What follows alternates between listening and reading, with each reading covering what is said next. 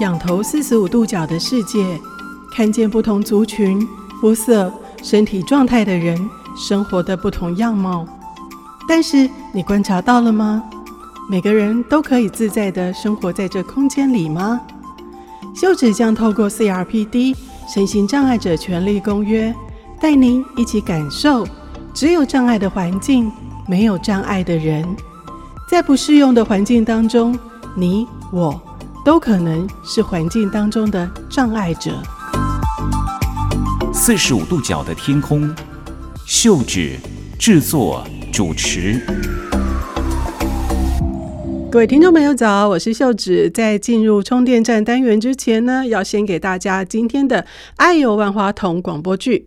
爱万花筒呢，是由三位视障者所组成的团队，从脚本的讨论到撰写，还有角色的分配、配音，还有环境的收音。每隔周呢，制播一次五分钟的广播短剧，来呈现一个障碍处境的故事。今天万花筒会转到哪一个障碍议题呢？一起来收听。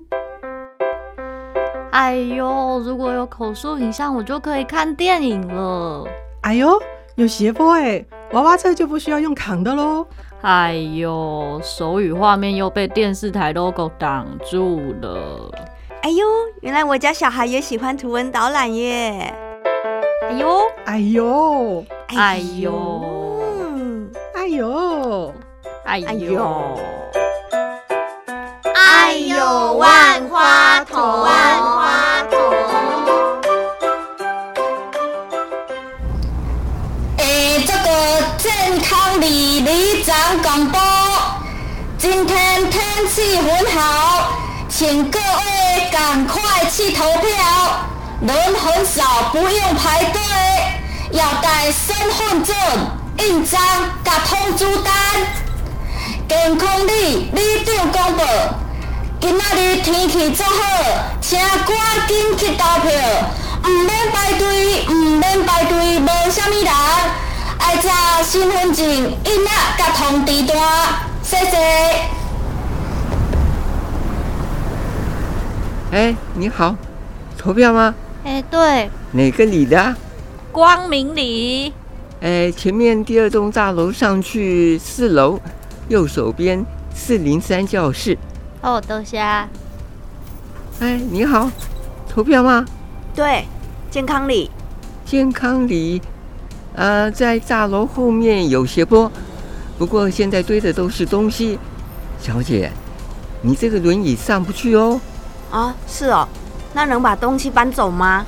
哦，你等一下，我问问看。喂，你好，这里是警卫室，有一位坐轮椅的民众要投票，是健康里的教学楼后面的斜坡的东西要移开。他不能走上来吗？那楼梯哦只有两阶呢。哦，我问一下，哎，小姐，我们那边有东西要搬，可能不太方便。如果有人扶你，直接可以从前面这个楼梯走上去，可以吗？没办法哎，我是肢体障碍，下半身没有力，没有办法用力，没有办法自己爬楼梯。喂，他说没有办法爬楼梯耶，还是我们就把东西搬一搬啦、不可能啦，那东西那么多，你搬的是要放哪里啦？你跟他说吼，叫他家人来投票。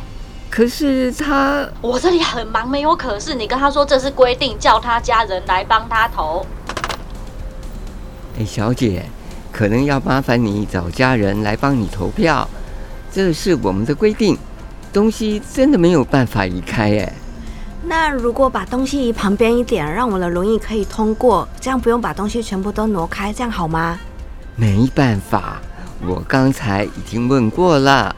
可是我看注意事项上面也没有写说肢体障碍者需要家人陪同才可以投票啊，明明就有无障碍坡道，却因为堆满了东西就不能投票，真的让人很失望、很沮丧哎。能再帮我问一次吗？小姐，这是规定，你不要为难我好不好吗？哦，好，我可能需要跟学军委员会反映一下健康里的这个投开票所无障碍坡道上面堆满的东西，有意图使人无法行使选举权的状况。哎，这个小姐啊，你不要讲的这么严重嘛。我们没有要让你不能选举啊，啊，就只是东西比较多，啊，我我我我再帮你问问看。喂，这里是警卫室，拜托找两个人去把教学大楼后面斜坡的东西搬开嘛。有轮椅的民众要投票。这里没空啦，人很多。刚才不是说叫他家人来帮他投票？可是他说什么这样会意图使人无法行使选举权，听起来很严重哎。你叫他不要投诉，我找人去办。小姐，我们有人去搬东西了，你稍等一下嘿。真的吗？先生，谢谢你。你好，投票吗？对健康里的啊，你来的刚刚好哎。投票的地方在前面内洞的一楼，你从这边绕过去，大楼后面就有一个斜坡。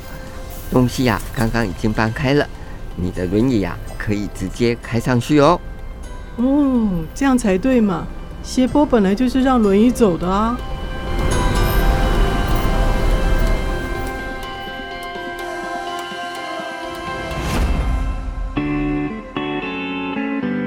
四十五度角是换位思考的角度，在这片天空下，每个人都以独特的姿态生活着。四十五度角的天空充电站，邀请不同的来宾点杯饮料，畅谈生活议题。今天是谁来做客呢？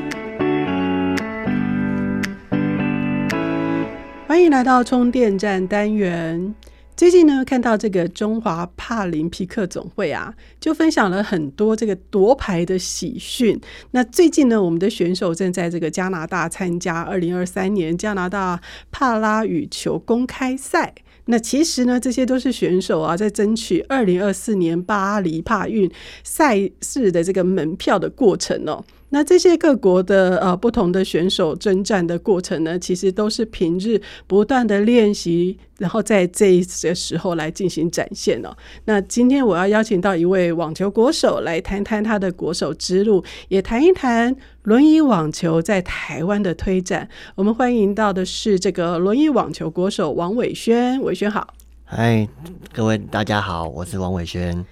伟轩可能对呃听众对于你比较陌生一些哦，那可不可以就是跟大家呃介绍一下你自己？好，大家好，我是王伟轩。嗯，我的个人的兴趣是喜欢看电影、吃东西，还最重要的还是运动，因为嗯我、因为运动，所以让我变得越来越活泼。哦，所以你原本是个内向的人，是，嗯，怎么说？嗯，在还没接触运动之前，我的朋友就只有家人啊、啊，所以我不敢跟人家面对面的讲话。嗯，比如说你跟我讲话，我会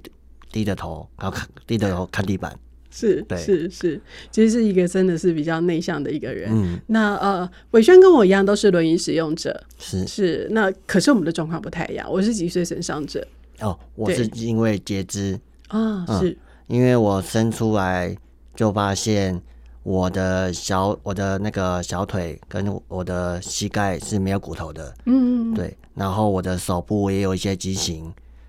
算是呃，如果以学名来说的话，算是羊膜带症候群，是嗯，然后就是因为出生发现我有这些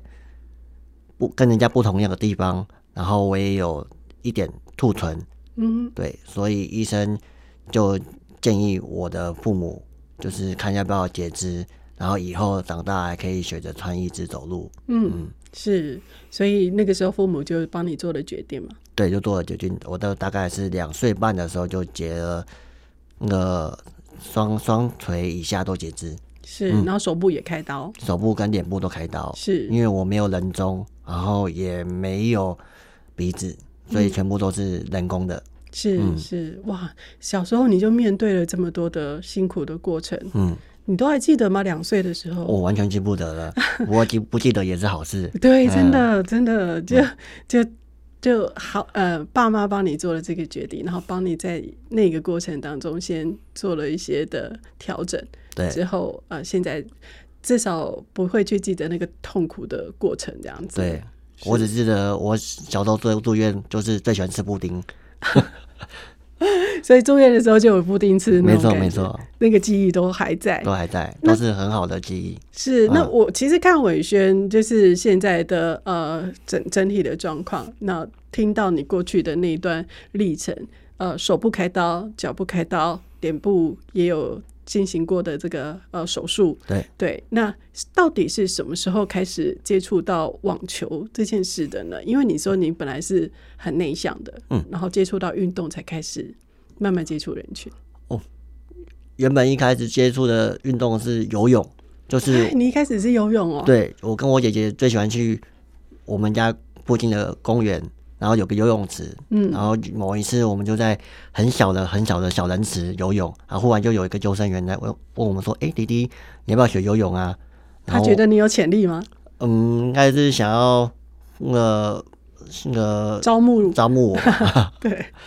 然后他就我跟我姐姐就很害怕，想嗯说他是不是怪叔叔，还是来来来骗我们的？嗯，赶快跑掉。赶快跑掉，赶快回去跟爸 妈讲。然后我爸爸就再来确认一次，他是不是真的想要来教我们学游泳？对，而且我那真的能可以学游泳嘛？因为我嗯哼我的爸妈觉得我应该就只是玩玩水就好了。对，对，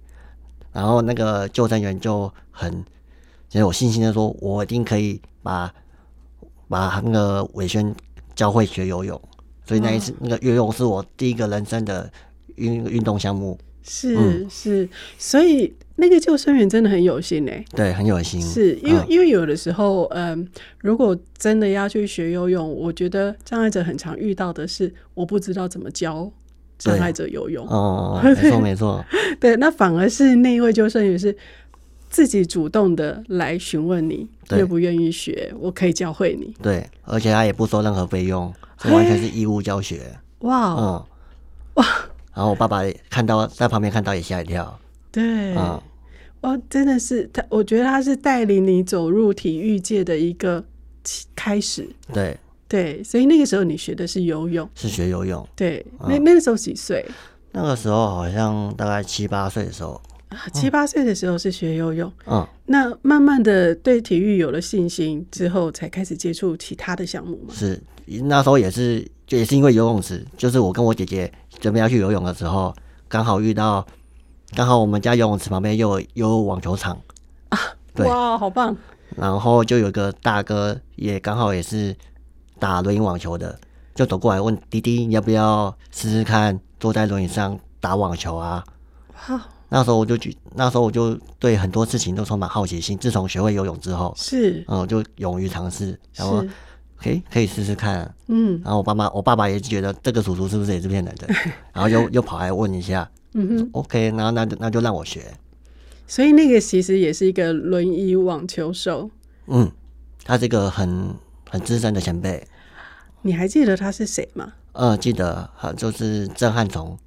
哇，啊、所以真的，一步一步一步的，似乎有一个力量是推着你往体育这条路走、哎，对，真的是冥冥之中就就会有那个缘分在，对，嗯而且我觉得体育似乎就是打开了你对于未来的想象。嗯，嗯，是，所以你开始接触到了网球，其实也是在你七八岁的那段时间。没有，那时十候八就长岁大，就长大了，是大概是十四岁国三的时候，国三的时候，嗯哇，很早哎、其实对那时候就开始接触轮椅网球，是，那也就开始训练了嘛。呃，那时候就是打好玩的，是就比如说打个一天，然后休息一个礼拜或者一个 月，这真的是打好玩的，就是是娱乐，就是因为网球是一个非常非常难很耗入体门力哦的，嗯对难入门的运动，所以前辈们也不想要给我太大的压力，怕把是你吓走了，对对对对，就是怕把我吓走了， 就完全就是让我在旁边玩玩球啊，然后用球拍碰碰球，然后跑跑轮椅之类的。那一对次也是我第一次坐坐轮椅，哦，因为所以以你前我之从来没前坐不过轮椅是，嗯，嗯，以前坐轮椅大概是住院的时候去推那个住院的那个轮椅病房，呃、轮椅轮椅的那个，嗯，那个怎么讲，就是很嗯很普重通的那一很种重的那一种白铁白铁的那种嗯轮椅，哦，嗯，我了解，我了解，嗯嗯嗯对，那但是并不是那种运动型轮椅，完全不是，也不是什么休闲轮椅之类也的，不是高功能轮椅，都不对是，。就是一很普通的病房轮椅，哦，那个很难推，嗯嗯嗯 嗯，超级难推，但我觉得很好玩呢、小时候都会推那个去病病房外面走廊赛跑，那你呃，在家里生活或者是在学校生活，你都是用什么样的辅具呢？哦，一只，啊，都哦是使，因用、为我是，用一只去，然后拿粗的拐杖走路，然后有时候一只坏掉，我就撸的滑滑板，嗯就是就是截肢的部分坐在滑板上面，然后用手代替啊我知那道个对，这是样滑着走啊，是滑板当成你的脚这样子。对对对对，对，是。那所以你接触到轮椅网球的时候，就是开始接触到轮椅的时候了。是那是我第一次坐轮椅，也不是是算第一次的，真正开的始坐接轮椅，触，对对对嗯对对，然后开始，可是你开始接触到轮椅的时候，你就是使用那个运动型的嗯那种轮椅，那相对的就是灵活度啊什么的都相对是比较好的。比较好。那是我第一次感觉到我人生是可以跑步的，然后也可以有风吹在我脸上的嗯啊、是是是，因为那个之前那个轮椅太重了，根本推不快。对， 是，所以那时候接触到了轮椅网球这件事，那可不可以跟我们谈一谈呢？就是呃，相对于一般的那个选手来说的话，我想，嗯，对于轮椅网球选手，我觉得在练习当中可能会有一些比较明显的差异，可能是环境的问题啊，或者是可能在辅具上面的嗯问题，其实都很不同。你自己觉得，呃，身为一个就是轮椅网球手，嗯，在于这个训练的过程当中，有没有就是觉得需要比较多的一些支持的地方？嗯，因为我们轮椅网球跟一般的网球不太一样，因为我们是一般网球只能弹掉一次，然后第二次就算失分，然后轮椅网球是可以弹掉两次，对，然后第三次算失分，嗯，这是比较不一样的地方，其他规则都一样，但是我们跟一般的网球一样的话，所以场地都一模一样，跑动的距离也都一模一样，哦，所以对那个网子的高度也都是一模一样。对，嗯，所以会更耗体力。然后，但是就是因为更耗体力，然后更更难，但是打赢对方更有成就感。啊，所以呃，场地是一模一样的，嗯没有做过任何的调整。完全没但有。是其实，在轮椅上的高度跟站着的高度，那个网子的高度其实是很不同的。呃，对，就连一般的直立人教练下来跟我们一起学着打轮椅网球，他们都觉得怎么这么更累困难，更累。对，因为那个网子的高度对于你坐姿来说的话，那个是更比较高的，对，对，所以你的力道要更强一点。没错，对，所以是很很不一样的一个状况。所以其实在，嗯训练的过程当中，光场地的找寻嗯就是一个很大的问题，因为其实我我知道，就是在场地的寻找。其实对于一个选手来说的话，是相对的会有一些的困难。你自己在训练的过程当中，有没有遇到就是关于像场地的租借的一些问题？呃，像场地的租借问题，像我们去一般的网球场的话，可能你要打的时段就只有很早，大概五六点的时段，那是属于他们的公益时段，公益时段要这么早哦？对，大概五六点，嗯，然后他也只能让你打一两个小时，之后你就要跟一般人、一般的直立人一样一起排队，哦可能就是挂半个小时你就打半小时。嗯但是对我们来，对于我们轮椅网球来说，我们光是从一般的高活动轮椅移到运动轮椅是需要一点调整时间。对，像我就是需要拖一只，我光拖一只的话就花到五花了五到十分钟，嗯那我就只剩下二十分钟可以打。 所以我们在找场地的话，尽量去避免人多的地方，就是我们会去找一些和平公园。嗯，对，现在体育署有关专门规划在台北市的美堤和平公园，然后有一有一面场地是专门 for 我们轮椅网球的训练还有推广的部分。是，嗯那那个地方的网球场在交通方面算是便利的吗？诶、我觉得算便利耶，因为就就是你坐捷运到文湖线的剑南站，然后自己推慢推轮椅的话，也是花五到十分钟推过去。嗯，嗯，是，那还好，还可以。因为有我经常看到，就是有时候那个场地的规划，就是可能是给障碍者在练习的时候使用的，但是通常那个都是一些就是距离那个捷运站啊，或者是交通上面比较呃不不不便利到达的一些场地，所以其嗯实关于场地的这个租借的方面，确实是让很多的选手会比较伤脑筋的是地方哦。嗯那当然，我们再来谈到的就是关于一个选手的养成的过程当中，我你刚刚说你开始接触到轮椅网球的时候，第一个接触到就是轮椅网球使用的运动型轮椅，嗯，对。但是呃，我们都会知道说，运动型轮椅其实它的费用很高，是对，那所以关于一个选手，如果你真的要嗯，从从兴趣打好玩的，嗯，然后或者是运动在使用的，到你真的想要成为一个专业的一个选手的时候，你势必要去思考的就是，我要有一台是属于自己使用的。专属于自己的体型或者是适合度的那个运动型轮椅，嗯，这件事情其实就会嗯去思考的是，你有没有那样的条件，就是经济条件能够去购买这样的辅具。是，嗯嗯，那个时候我从我打好玩，然后慢慢有了兴趣，开始想要嗯买自己属于适合自己的轮椅的时候，我那个时候是跟我的姑姑借钱，然后慢慢分期付款，那个打工还给她的。是对那时候几岁啊？那个时候是我大概二十七八岁的时候，哦，那你是已经那个毕业的时候，嗯是毕业就是对大学毕业的时候，然后开始回来台北，从台中回来台北，然后呃开始想说打了这么久的网球，应该是要给自己一个目标，嗯，想要好好的成长起来。对，所以，因为运动轮椅就像一般直立人的跑鞋一样，适合自己的鞋子，对，然后适合自己的轮椅，可以让你在打球或者是竞技还有表现上可以有更更好的发挥。对，嗯，然后可以让你达到更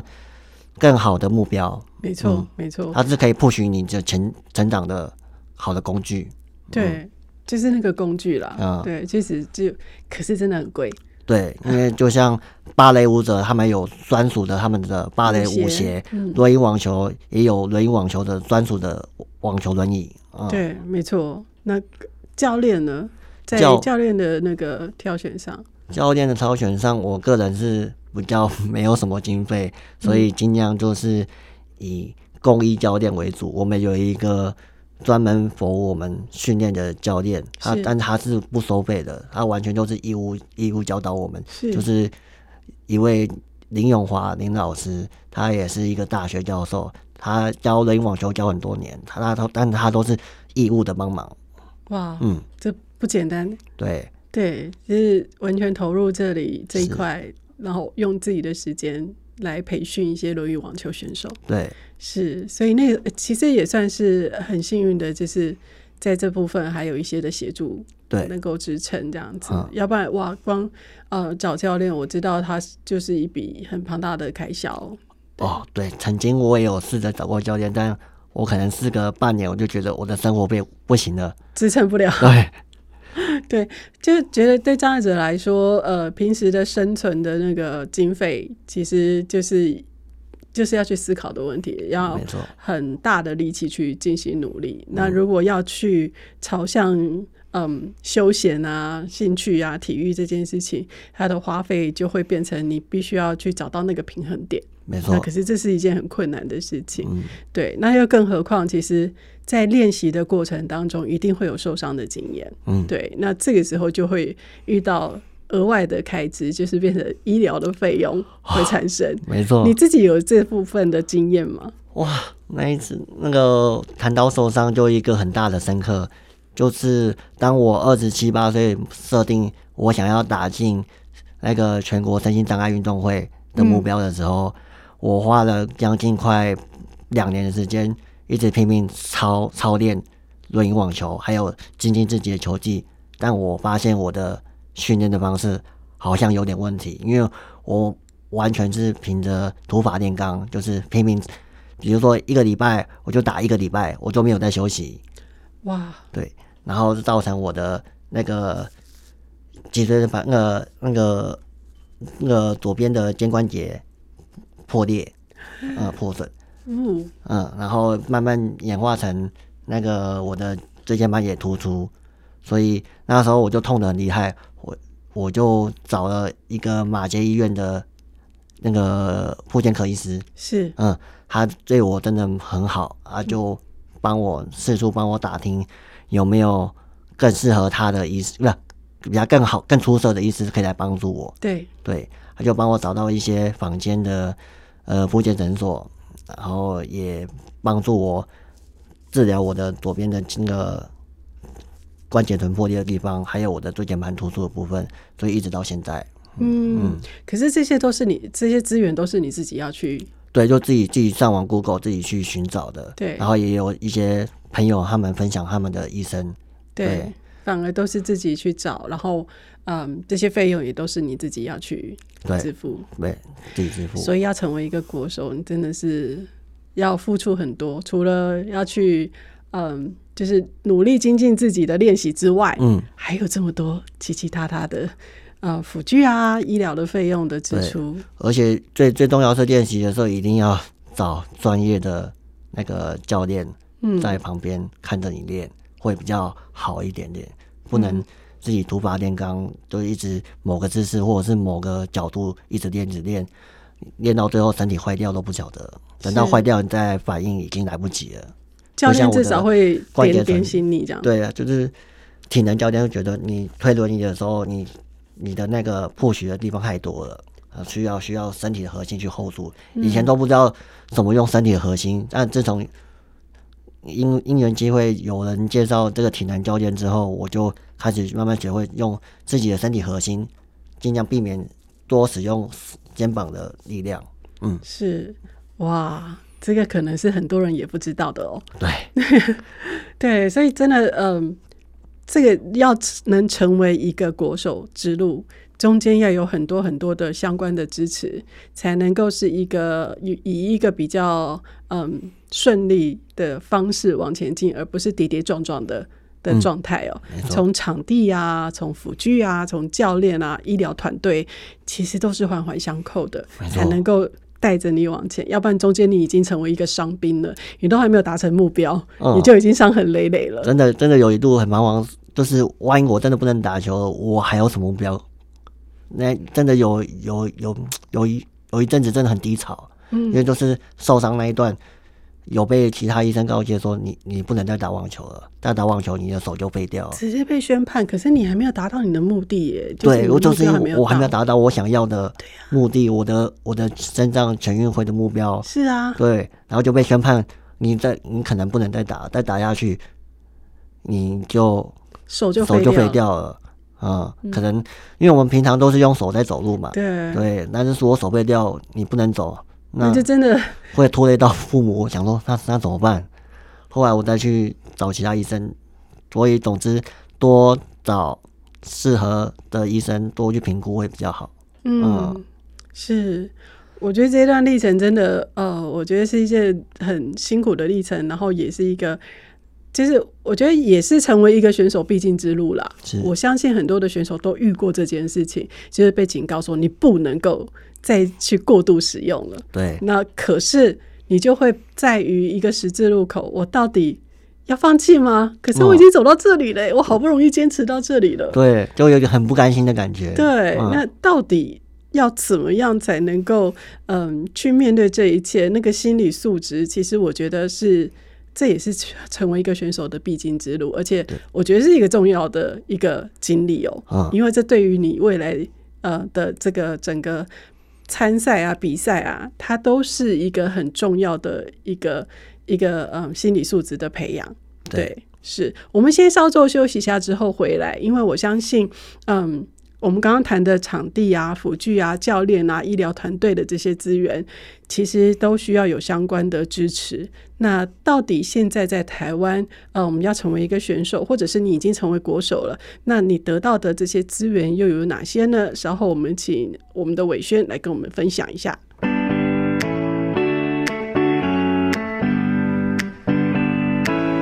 您现在收听的是汉声广播电台四十五度角的天空。今天呢，为大家采访到一位我一直很想采访他，然后常常呢追踪他的那个脸书的一个轮椅网球国手王伟轩。那伟轩上这段节目其实有跟我们介绍到，他其实从小的时候第一个接触到的体育呢叫做游泳。然后再来呢，才是在国中的时期接触到了轮椅网球。那从一个只是哎打起来好像很好玩，慢慢的有了兴趣，然后开始有了目标。哎，我觉得这个过程其实是很有趣的。有的时候很有可能就是只是打一打，然后觉得说哦，算是一个兴趣啊，但是我没有要一直往这里走，然后就放弃了。嗯，对。但是伟轩在这中间呢，找到了属于自己的兴趣之外，还找到了属于自己的目标，甚至开始有一种说我一定要达成目标，甚至在于就是过度使用手部的时候，发现了一些呃。医疗上的危机的时候，然后心里面会很挫折的去想说，如果我不能够打球，那怎么办呢？对，对，开始会担心。我觉得那已经跟这个体育这一件事情，跟轮椅网球这件事情建立了很浓厚的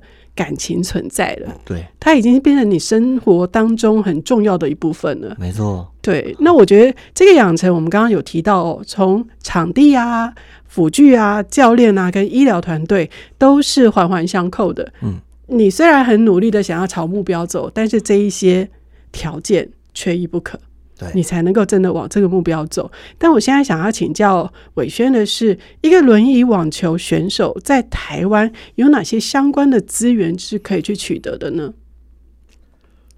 在台湾，嗯，比如说像我们有台那个台北市轮椅网球哦协会，啊，协会，嗯，对，还有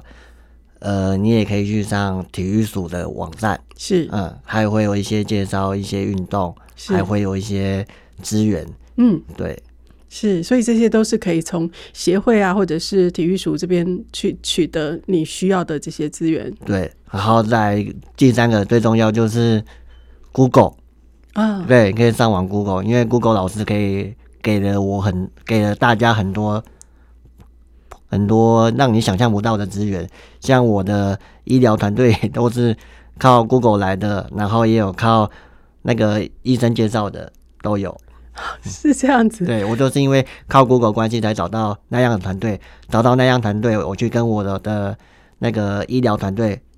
那个研究，发现，咦，这个是他的学姐，这个是他的学弟，然后就这样牵连在一起了。 是，对，原这来是是一个很这巧样妙的缘分。是嗯是，但但是就是呃，我觉得除这些条件都是要你很积极啦，对对对，真的想要想要走这条路，才会很积极的去寻求这些的资源。对我是觉得天助除了天助还要自助。嗯然后我自己也很相信的一句话就是，当我想要做一件事的时候，全宇宙都会来帮助自己。嗯，对，我觉得这一点很重要。我也很相信这句话耶。哦嗯那当然，其实嗯，伟轩是从业余然后走向国手之路。对，那我相信这这个呃资源上多多少少是有些落差存在的。对，你自己呃成为国手之后，被挑选为国手之后，你自己有呃得到有更多的一些资源吗？从业余的的开的时候开始打的时候，是什么都要自己来。嗯，当成为国手之后，你会发现政府会给了一些资源，就比如说教练的资源，还有防护队的资源，嗯，嗯，还有再就是可能就是民间团体的资源，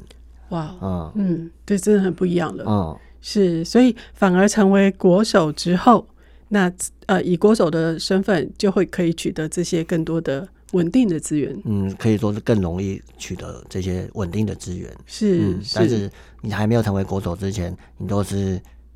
要自己来所以你是打入全运会之后才正式成为国手。打入全运会之后，自己的目标就想要设定亚亚运，然哇后哦为自己人生拼一次亚运，所以这一次就很幸运的入选为那个亚帕运的杭州国手，所以你是二零二三年的亚帕运选手。是哇哦，是，所以这一路走来，你从国中一直到现在，嗯，这这一条路也花了很长一段时间，这中间应该还是有很多的挫折，然后当然也有一些很棒的成就感的、的产生，才能够支撑你走到现在来。那其实我在访问伟轩之前，我就是上网 Google 了你很多的资讯。嗯，你其实不仅仅是就是在网球这个路，你是有一个目标存在，但你其实在其他的呃体育赛事上面，你其实也很积极的去进行参与。例如说，你也有参与这个马拉松，啊，对，那这个也是对你自己的一个挑战，跟就是设定的一个目标嘛。对，其实我这个人就是因为运动结缘，所以展开了自己不一样的人生观，嗯所以我就想要尝试除了网球之外，我还有什么可能性？因为毕竟之前有受过伤，所以我的人生、我的生活就只有网球，再也没有其他的，所以我就觉得想要试试看，多给自己一些不一样的可能性。我就在去年的时候被朋友推荐要不要去推台北马拉松看看，嗯就那一次，刚好台北市的体育局局长李在立局长就来邀请我们，是要不要来挑战二十一 K 马拉松？我说二十一哇，哦 K，呃二十一 K，那没有最基本的吗？我可以跑三 K 或者十 K。他说没有哦，最基本就二十一 K。他相信我们可以的，好，那就因为局长一句话，我们就去试试看。哇，对那可是这之前应该有一些集训吧？有那一次，就是因为局长也也担心我们是第一次跑，然后也是台北马的第一次的那个轮椅组的对，那个创办，所以就为期了三个月的集训。嗯，嗯，所以其实其实我觉得运呃运动这件事情，就是虽然说你是走这个轮椅网球，但其他的你就会觉得哎、也想挑战看看，对然后都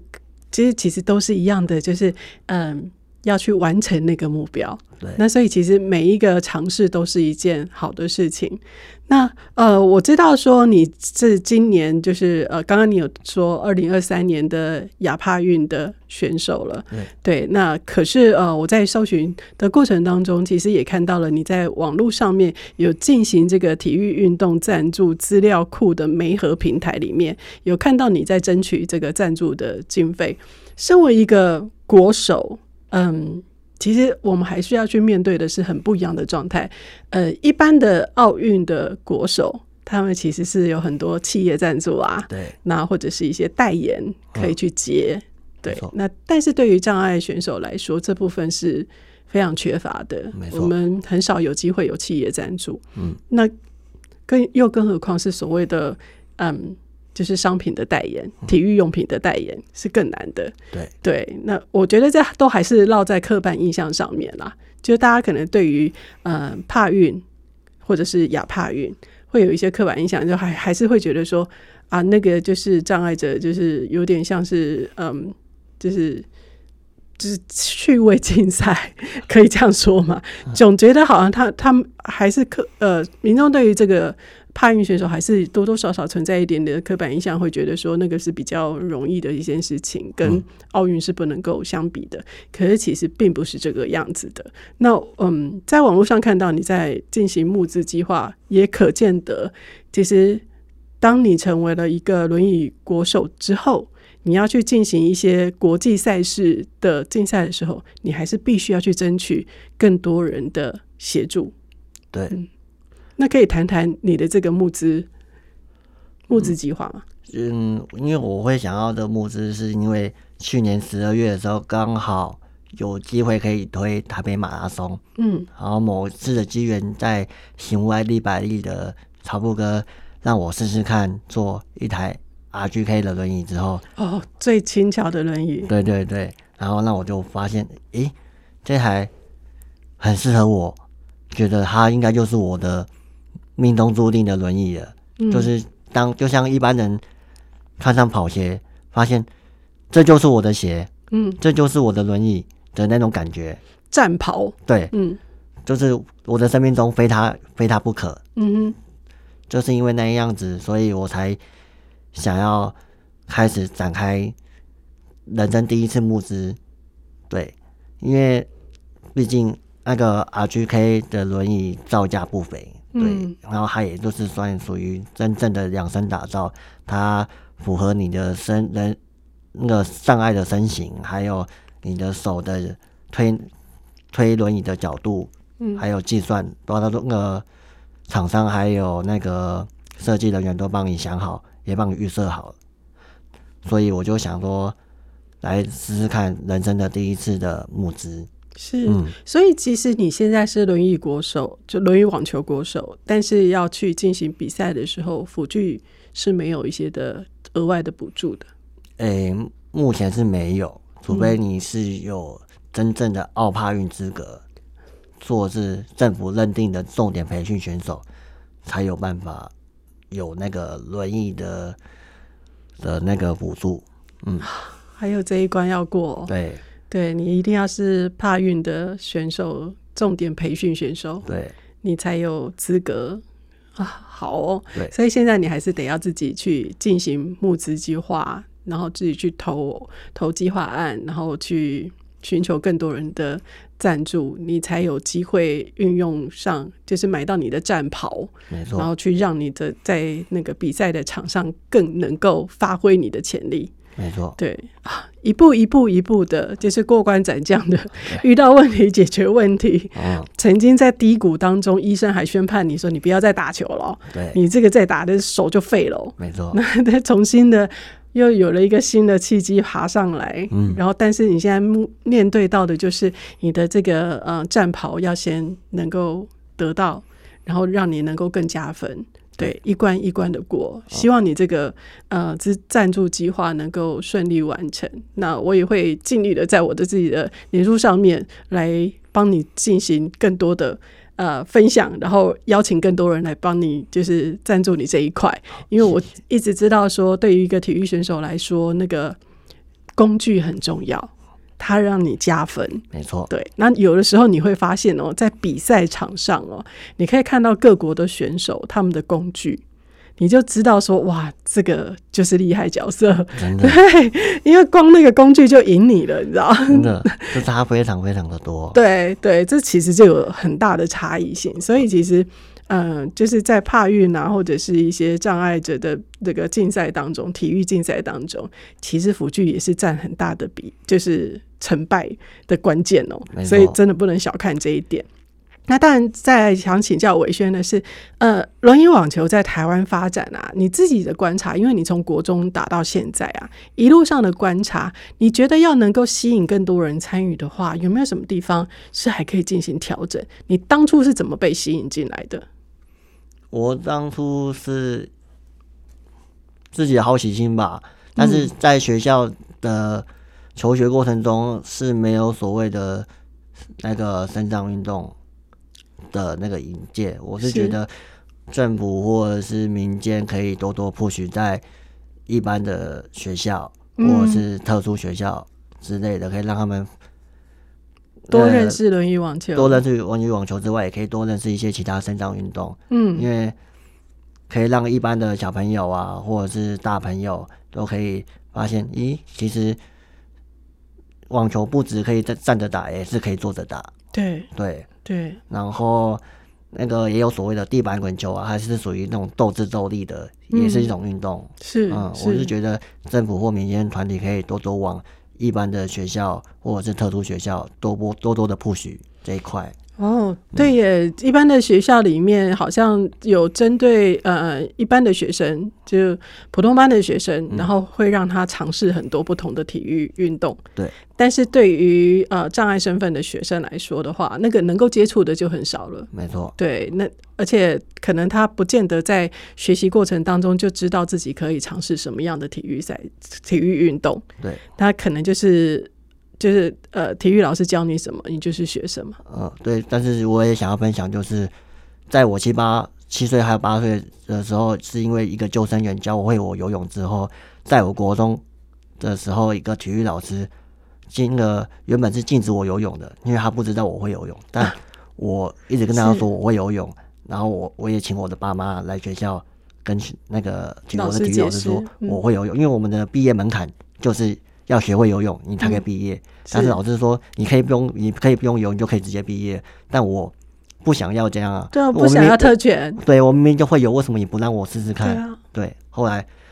那个体育老师就让我试试看，就游一就就让我游游看，就发现其实我会游。之后我的体育课啊就放开来让我去去学习，他也让我去学打躲避球，嗯还有打篮球。其实，但我打篮球跟打躲避球都是坐在地上爬来爬去跟，跟其他同学一起玩。嗯，对，是，所以体育对我来对我人生来说算是一个嗯加分的动作，加分的那个人生体验我觉得是增加你的自信心。欸是对，就是呃，我觉得在可能有一些呃，就是就是有一些人还是会有一些刻板印象啦，啊就会觉得说啊，你不用啊，你其实就是我可以就是通融你，让你直接这样子过就好了。对对，那但是其实呃，当障碍者提出说我是可以呃进行这这个呃运动的话，其实是可以让他尝试看看的。没错对。 对我，我其实还蛮惊讶，因为你很年轻的，所以我会觉得说，哎、现在的老师应该比较不会有这样的一个想法。可是啊好像似乎还是有待加强，就是在宣导上面，就没是错关于障碍者的体育赛事，应该或者是体育运动，应该要让更多人知道，嗯然后这样子才能够去翻转这些刻板印象，没错，然后才能够让每个人都可以一起共荣的玩，就像躲避球，你也可以一起参与其中对一样。对，那但是其实呃，另外再说，很多时候很多的障碍者可能会觉得说，我、嗯比如说像脱掉一只，然后在地上，然后呃，大家都是用跑的，可能我是用呃手在在爬行，那就会觉得说，哎、自己这样子好像，呃，就是好像矮人一截的感觉，就反而会很拒排斥去进行这样的呃共融的体育，可是你却觉得说这是没有没有问题的，对，因为在我的我记得我的人生最印象深刻就是某一次的小学的校庆，我是跟大家一起跑大队接力的，所以嗯我也是一起去跑五百公尺，只是我是最后一棒，是，对我是爬着爬着，然后跑完那半圈，嗯，嗯，对啊，我就觉得说，其实就是不同的样那个形式的生活。嗯，对，我的方式跟你不同，我的跑的方式跟你不一样，对，只是这样而已。没错，对，那所以其实反而那个所谓的共融啊，就是一起一起打球也好，然后一起做什么事情也好，就是那个共融其实是不只是呃，就是普通班的人或者是不呃，就是老师们要去能够理解这一点，甚至障碍者也是一样，就是你要能够像像伟轩一样很积极的说，我可以游泳啊，对啊，就是很积极的去说，而不是好你说我不用好那就不用了。好那也许那个刻板印象就会一直存在那个体育老师的心中了。是对，那你反而有了这样的很积极的举动之后，就翻转了他的想象了。是，那我觉得这是一个很重要的事情。但是我知道说，另外这这这呃，最近啊，就是在永达杯高雄的这个呃轮椅网球的公开赛，其实刚结束嘛。嗯，对。那嗯、呃你自己呃也参与了这一场赛事。那我知道说那一次你就是败给了一个很资深的球球员。哼对，那但是呃，你有提到就是说，因为呃，你们我我知道说那个采访其实有访问了很多的那个选手，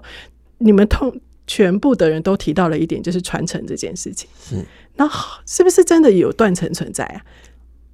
对，可以这么说，很严重的断层吗？算是一个还蛮严重的断层，因为在我之后就没有所谓的年轻的新秀了。嘿，对，因为可能大家无法承受网球场的酷热，因为在网球场除了你打球的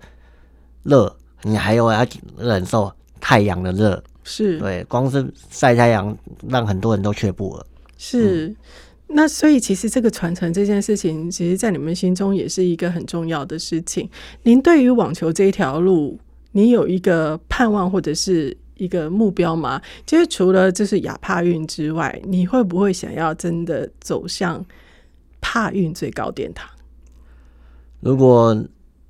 可以有机会可以踏上帕运的最高殿堂，当然希望我，但是我人生最希望就是可以踏上四大公开赛的那个殿堂，所谓的四大公就开比如赛说啊澳网、美网、法网、温网。哦，如果人生可以在这四四个场地打上一次，那就真的无憾了。嗯，对，所以呃，应该是如果这个温网是有那个吗？就是关于障碍赛事在有有上有，面也有比赛轮椅网球的项目，哇，哦对，可是很少转播耶，欸所以我们都不知道。呃有网络上有，是，啊那要到自己要到网络上去，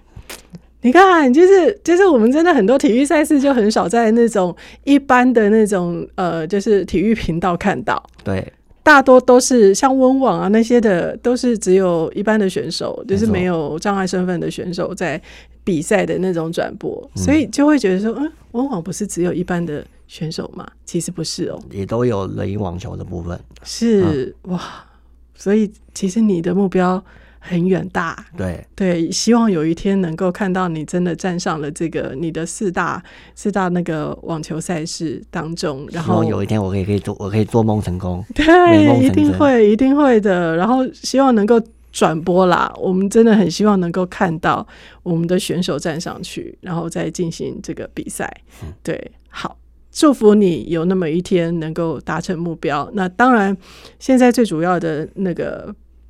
目标就是在那个亚帕云了。对，然对后还有即将要成立的那个募资平台，对对，还有一个募资平台，是一个小额的募资平台是。那我们很也也希望呃，今天认识伟轩的所有的听众朋友们，如果你觉得嗯，觉得这个轮椅网球啊，你自己觉得很好奇，然后也想要就是呃关注这个伟轩的话，是可以在呃联网络上面找到伟轩的。那也期盼就是大家能够多多的关注障碍者的体育赛事，无论是任何的体育赛事。那希望让每一个选手都能够发挥他最强大的这个实力哦，然后为我们台湾拿到更多的奖回来。没错，好，今天非常开心能够采访到伟轩，祝福你呃募资顺利，然后顺利的在亚帕运夺牌，好吗？好，谢谢，谢谢。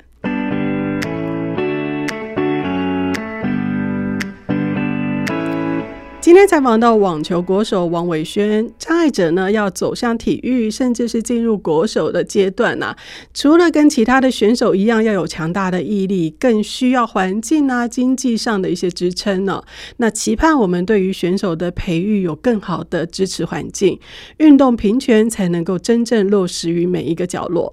今天的节目就进行到这里，四十五度角的天空，我是秀芷，我们下周再见。本节目为国家人权委员会广告，社团法人行无爱联盟、汉声广播电台联合制播。谢谢收听。